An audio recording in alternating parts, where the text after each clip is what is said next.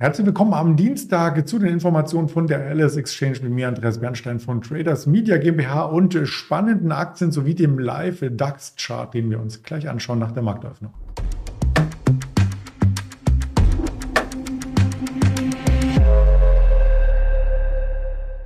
Und wie immer am Dienstag mit dem Daniel Sauren zu Gast, den hole ich gleich hinzu, zuvor der Risikohinweis, denn all das, was wir sagen, ist reine Information, keine Handelsempfehlung und keine Anlageberatung. Da ist der Daniel auch schon. Guten Morgen nach Frankfurt.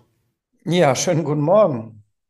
Ja, der DAX, der wird heute mal ordentlich durchgeschüttelt, nachdem er ja gestern fast eingeschlafen ist. Aber lass uns das von vorne aufarbeiten. Gestern der IFO war durchaus ein bisschen besser. Da hätte man ja denken können, da geht es wieder über die 14.000 zurück. Aber das war erstmal der Deckel. Ja, das war erstmal der Deckel und ähm, man sieht, äh, ich habe heute mal geguckt in, in alte Aufnahmen von uns, um ähm, auch ein, zwei Sachen nachzuschauen an Werten, die wir schon hatten. Und da bin ich auf die Aufnahme der zweiten Novemberwoche gestoßen und da hatten wir an dieser Stelle ja gesagt, die Jahresendrallye ist durch. Nach oben dürfte nicht mehr viel drin sein. Zur Erinnerung, damals waren wir, glaube ich, bei 14.350 Punkten. Ja, und dann war in der Tat nicht mehr drin als noch 200 äh, Punkte on top, äh, mal für eine ganz kurze Zeit und zwischendrin. Aber im Grunde war es das. Ähm, wir waren in der zweiten Novemberwoche durch mit der Jahresendrallye, mit der Weihnachtsrallye. Und es war typisch. Es war genau die Woche, in der es medial in der Breite die Frage gab, ja, wann beginnt denn die Jahresendrallye? Und ich habe damals gesagt, wenn alle fragen, wann sie beginnt, dann ist sie vorbei. Und genau das sehen wir äh, aktuell.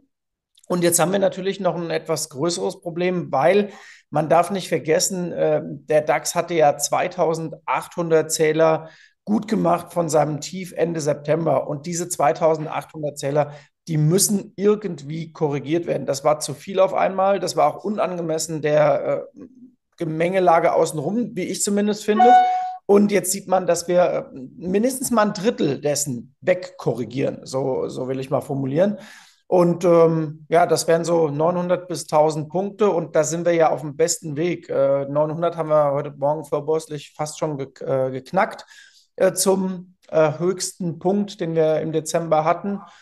Und ähm, ja, der Markt hat sich erstmal gesetzt. Und wir haben auch fast die Schwelle wieder, zumindest außerbörslich, hatten wir die Schwelle heute Morgen erreicht, ähm, die es beim 10. November als Auftrieb gab von den Verbraucherpreisdaten. Also das alles wieder zurückgebaut. Die Stimmung wird ein bisschen eingetrübt. Da haben wir auch in den USA gesehen, die ganzen letzten Tage Verluste. Verluste auch gestern wieder die Woche gestartet mit Verlusten. Der DAX war daher noch positiv. Die Wall Street kippte erst am Handelsende. Und was heute Morgen extra belastet, ist die Bank of Japan.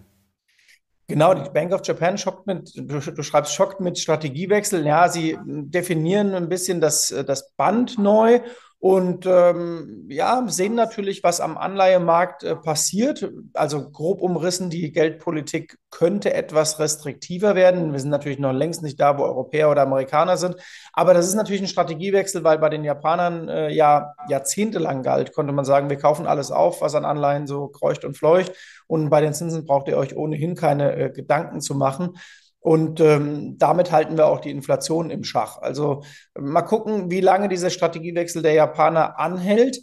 Ähm, ich möchte aber noch mal auf die Grafik, die du vorher hattest, auch zurückkommen, weil die geht damit einher. Äh, der Fear and Greed Index, der sieht nämlich sehr spannend aus, genau wie unser Final Research Sentiment Indikator. Beide waren nämlich in der zweiten Novemberwoche auf äh, der vielen Greed war in der zweiten Novemberwoche auf starken Greed. Ich glaube, eine 70 hatten wir da sogar stehen, zeitweise mal. Und unser Feingold Research Sentiment Indikator stand damals auf Short gehen beziehungsweise absichern. So, und beide Indikatoren haben sich jetzt deutlich, deutlich zurückentwickelt. Also bei uns sieht so aus, äh, gerade mal noch äh, neutral. Also da ist von Short gehen äh, zwangsweise jetzt keine Rede mehr.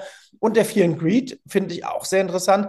31 Punkte Rückgang innerhalb von im Grunde zweieinhalb Wochen, noch nicht mal. Das ist ein richtiges Fund und da sieht man äh, die Stimmung in den USA und ähm, die Markttechnik äh, kollabiert jetzt nicht auf einen Schlag, aber das ist schon ein deutlicher Rückzug. Aber das Positive, mir gefällt das ehrlich gesagt sogar, denn ähm, wir gehen damit äh, Richtung Jahresende und auch womöglich ins Jahr 2023 rein, nicht mit dieser Stimmung von vor zwei Wochen nach dem Motto, naja, vielleicht wird ja doch irgendwie einiges einigermaßen gut und huch, wo sind denn die Probleme? Die Probleme waren die ganze Zeit da, und jetzt werden sie doch wieder besser bezahlt. Der S&P 500 Richtung 3800 unterwegs, die Nasdaq, äh, da fehlt gar nicht mehr viel zum Jahrestief. Und das ist jetzt vom Fundament her so, dass man sagen könnte, ich habe es bei uns äh, letzte Woche so formuliert und auch meinen Kumpels äh, so gesagt, wenn alle gedacht haben, es geht doch im Q1 2023 runter, das war meine These letzte Woche vor der US-Notenbank noch, wenn das alle denken, dann ist es doch an der Börse logisch, dass es dann irgendwann ein paar Cleverle gibt, die sagen, naja, wenn es im Q1 2023 eh runtergehen soll, weil da Tiefs erwartet werden, na, dann verkaufen die doch schon im Dezember 2022, damit man sozusagen vor der Kurve des Marktes ist. Und genau das passiert jetzt. Wir nehmen das vorweg, was viele für das Q1 ohnehin erwartet hätten. Und ähm, deswegen steht der Markt da, wo er steht. Aber die gute Nachricht ist ja, dann hat man vielleicht einen Teil der Rückgänge, die notwendig gewesen wären, schon hinter sich. Ja, was hier auch mit reinspielt, ist sicherlich äh, Jahresende, dass die Depots so ein bisschen gesäubert und umgeschichtet werden, um das auch steuerlich geltend zu machen. Man kann ja dann die Verluste gegen Gewinne gegenrechnen. Vielleicht sind wir auch so clever und berichten nicht erst nach Weihnachten über die Auslieferungszahlen der Deutschen Post, sondern schon vor Weihnachten und schauen uns den Wert heute mal an. Da geht es auch in Richtung Digitalisierung. Die mobile Briefmarke sollte bald kommen, ja. Aber die Gerichte entschieden anders. Genau, die entschieden äh, anders, aber es wäre schön, wenn du die Absatzzahlen der Post äh, jetzt schon wissen würdest. Ähm, wenn man rausguckt aus dem Fenster, dann sieht man ja, dass die Post, äh, glaube ich, ähm, durchaus sich über gutes Geschäft freut. Äh, aber dass das Paketgeschäft läuft, das ist jetzt auch kein Geheimnis. Ähm, insgesamt aber all das, was ähm, die Deutsche Post und DHL so zu bieten haben, wird gepreist wieder. Man sieht das sehr, sehr schön nach dieser deutlichen Erholung dann doch auf im Grunde Rezession jetzt, äh, denn anders kann man diese Aktie nicht interpretieren, wenn du von 55 Euro auf 30 Euro nach unten gehst. So sieht ein Zykliker aus, der auf Wirtschaftsrückgang gepreist ist. So, und jetzt sehen wir, dass die Aktie sich daran macht, ihr September-Tief zu testen. Und ich bin sehr gespannt, ob, der, ob dieser Test äh, für gut befunden wird. Und wenn dem nämlich der Fall ist, ich habe schon viele Wenns und Danns jetzt, ich merke das schon, aber da werden wir in den nächsten Wochen viel drüber reden. Ähm, sollte das gelingen, dann haben wir eine gute Basis für die nächsten Jahre. Ähm, da sei auch übrigens nochmal erinnert, Nasdaq spicke ich gerade, genau 11.100 sind wir jetzt um, äh, ja, ich müsste refreshen, aber es ist auch egal, genau, 11.100. Das sind noch 600 Punkte zum Jahrestief. Ich erinnere nochmal an das, was ich schon häufiger gesagt habe. US-Technologieaktien machen ihr Tief im Schnitt sechs Monate oder ein bisschen weniger vor dem großen Markt, vor den ähm, Dow Jones-Werten, vor der breiten Masse. Und das hat ihre Logik oder hat, das hat seine Logik, weil ja eben Zins, ähm, Zinssenkungen äh, vom Markt leicht antizipiert werden und da springen die Techs natürlich als erstes drauf an. So, und deswegen muss man genau auf die Nasdaq achten. Was passiert mit der Nasdaq in den nächsten Wochen und Monaten? Unterschreitet sie ihre Tiefs oder halten sich Techs irgendwann besser? Dann ist es ein gutes Signal für den Markt. Ich bin jetzt ein bisschen von der Post abgekommen, aber es hängt alles miteinander zusammen, weil die Post ja gerade kein Tech-Wert ist. Ja, wir haben uns das auch mit angeschaut, hier virtuell im Hintergrund äh, Nasdaq und die Tiefs, die es hier gab, tatsächlich am 4.11. und am 14.10. um die 10.000 äh, und 400 bis 600 war der Handelsbereich. Also das werden wir ja. weiter im Auge äh, behalten. Lass uns noch zu einem der Gewinner kommen aus den letzten Wochen, die SMA Solar. Du bringst ja immer einen Wert mit, der überdurchschnittlich gut gelaufen ist. Ja, ich kann ja nicht nur schlechte Stimmung verbreiten mit Einzelaktien hier und deswegen äh, hatte ich heute Morgen die Wahl, nämlich die PNE Wind oder nämlich SMA Solar. Sehen beide Bombe aus. Übrigens sogar die lange Jahre so stark gebeutelte Nordex äh, hat äh, eine Umkehrformation gebildet. Auch die sieht gut aus, wäre auch vielleicht mal was für die nächste Woche. Ähm, aber SMA Solar auf Jahressicht einer der größten Outperformer bei den deutschen Aktien und äh, mit 82 Prozent plus auf zwölf Monate dass wer die im Depot hat, der hat ein zusätzliches Weihnachtsgeschenk unterm Baum. Das schaut man sich gerne an, solche Charts. Und man schaut nicht nur zu den Streamingdiensten. Ja, diese Charts von Streamingdiensten, die äh, waren auch mal so stark steigend, aber das gehört der Vergangenheit an. Ich habe mal recherchiert, was es bei Disney jetzt für News gibt. Und tatsächlich gibt es nur Programm-News. Äh, Disney Plus wird ein bisschen günstiger, ja, aber da mit Paramount gibt es ja auch einen neuen Player, da muss man sich dem stellen. Ob die Margen dem standhalten können, das darf jetzt angezweifelt werden. Genau, denn die Konkurrenz ähm, beflügelt ja auch und gerade Netflix hat wieder einiges an Boden gut gemacht. Das hat ja auch die Aktie reflektiert. Äh, die ging ja über die 300 kurzfristig mal. Ähm, da ist jetzt auch äh, schon eine ganze Menge Wegstrecke gegangen bei der Netflix auf der kurzfristigen Erholungsseite. Aber eben Disney äh, sieht nicht toll aus, muss man sagen. Äh, die Konkurrenz äh, schlägt da ziemlich ins, äh, ins Kontor. Dazu da auch ein bisschen diese Rezessionsangst mit im Kurs drin. Ich meine, wenn man guckt, wir haben jetzt exakt einen Kurshalbierer, ne? 160 auf 80. Ähm, und wir haben spannenderweise auch einen Test der Tiefs aus dem Jahr 2020. Also das wird jetzt sehr, sehr spannend, was mit Disney äh, passiert. Aus eben zwei Gründen habe ich sie mitgebracht. Äh, fundamental, aber auch, weil man sich den Chart durchaus mal zu Gemüte führen kann. Alle guten Dinge sind drei. Beim nächsten Wert ähm, gibt es seitens der Newslage zumindest Hoffnung, ähm, dass es hier eine Bodenbildung gibt. Beim Chart leider noch nicht, muss man sagen, aus Sicht der Aktionäre. Es geht um die Warta. Ja, bei der Warta, äh, was heißt, es gibt äh, Positives von der, von der Newslage. Äh, man, man versucht immer positive News in den Markt reinzudrücken. Jetzt geht es mal um Generationswechseln bei Batteriespeichern. Aber die Warta ist mittlerweile, wo war sie im Top? Ich glaube, bei 160 hatten wir sie zeitweise mal. Also wir gehen jetzt Richtung Achtelung. Äh, und sie war ja auch einer der Lieblinge von ähm, bekannten Börsianern, so will ich es mal umschreiben. Und äh, es geht immer, immer weiter nach unten. Und so langsam, es gab auch Artikel in der Wirtschaftswoche im letzten Monat und auch in anderen äh, Magazinen, so, wann, so langsam kann einem ein bisschen kribbelig werden. Sie war sogar mal bei 175 fast, sehe ich gerade.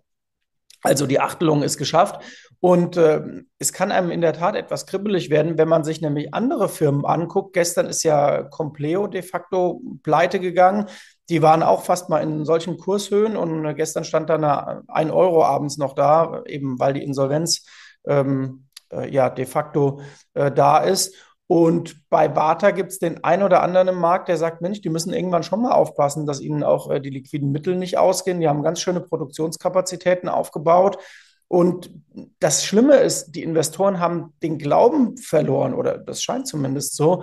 Jetzt kann man positiv wenigstens noch sagen, naja, da wurde nur dieser Hype, der seit dem Jahr 2019 bestand, abgebaut. Was heißt nur, wie gesagt, geachtelt. Aber ähm, jetzt fällt sie zurück in diese Region um 20 Euro und da war sie ja, das sieht man hier links unten auch, sehr, sehr lange Zeit.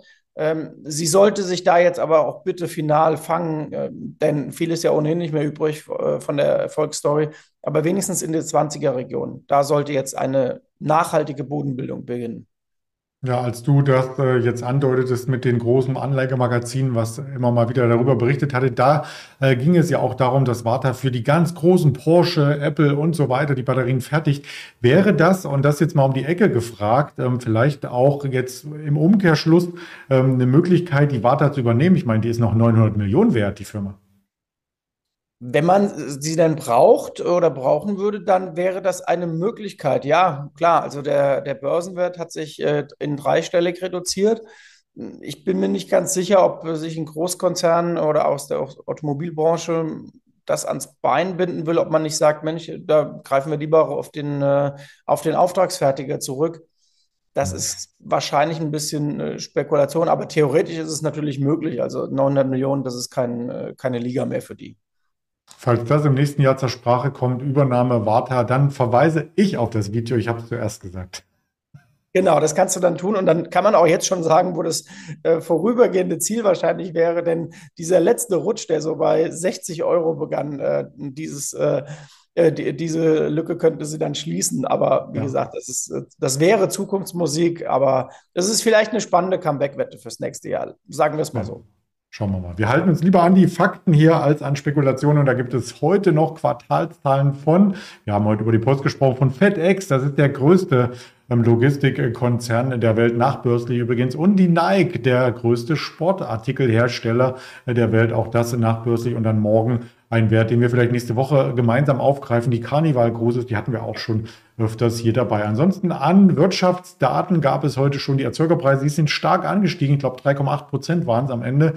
Also äh, da ist Inflation weiterhin ein Riesenthema in Deutschland, in der EU. Die Leistungsbilanz der EU kommt gleich über die Ticker und am Nachmittag werfen wir einen Blick auf die Baubeginne in den USA sowie auf das Verbrauchervertrauen aus der EU. Ja, weitere Daten gibt es bei den Social-Media-Kanälen der Alice Exchange und damit sage ich schon mal an dich frohe Weihnachten und sehen wir uns nächste Woche, Dienstag. Hast du Lust? Wir sehen uns auf jeden Fall nächste Woche, Dienstag. Sehr schön. Dann haben wir ein Date. Ja, wir haben ja fast eine richtige Börse, Börsenwoche nächste Woche. Das, äh, ich, ich, muss noch verifizieren mit den Amerikanern. Die müssten ja theoretisch äh, am Montag frei haben, weil sie einen genau. Feiertag nachholen. 26. ist Feiertag, ansonsten geht es normal weiter. Genau. Ja, also Dienstag volle Pulle. Danke, ich freue mich. Bis dahin alles Gute, Daniel. Ciao. Bis dann. Ciao, ciao.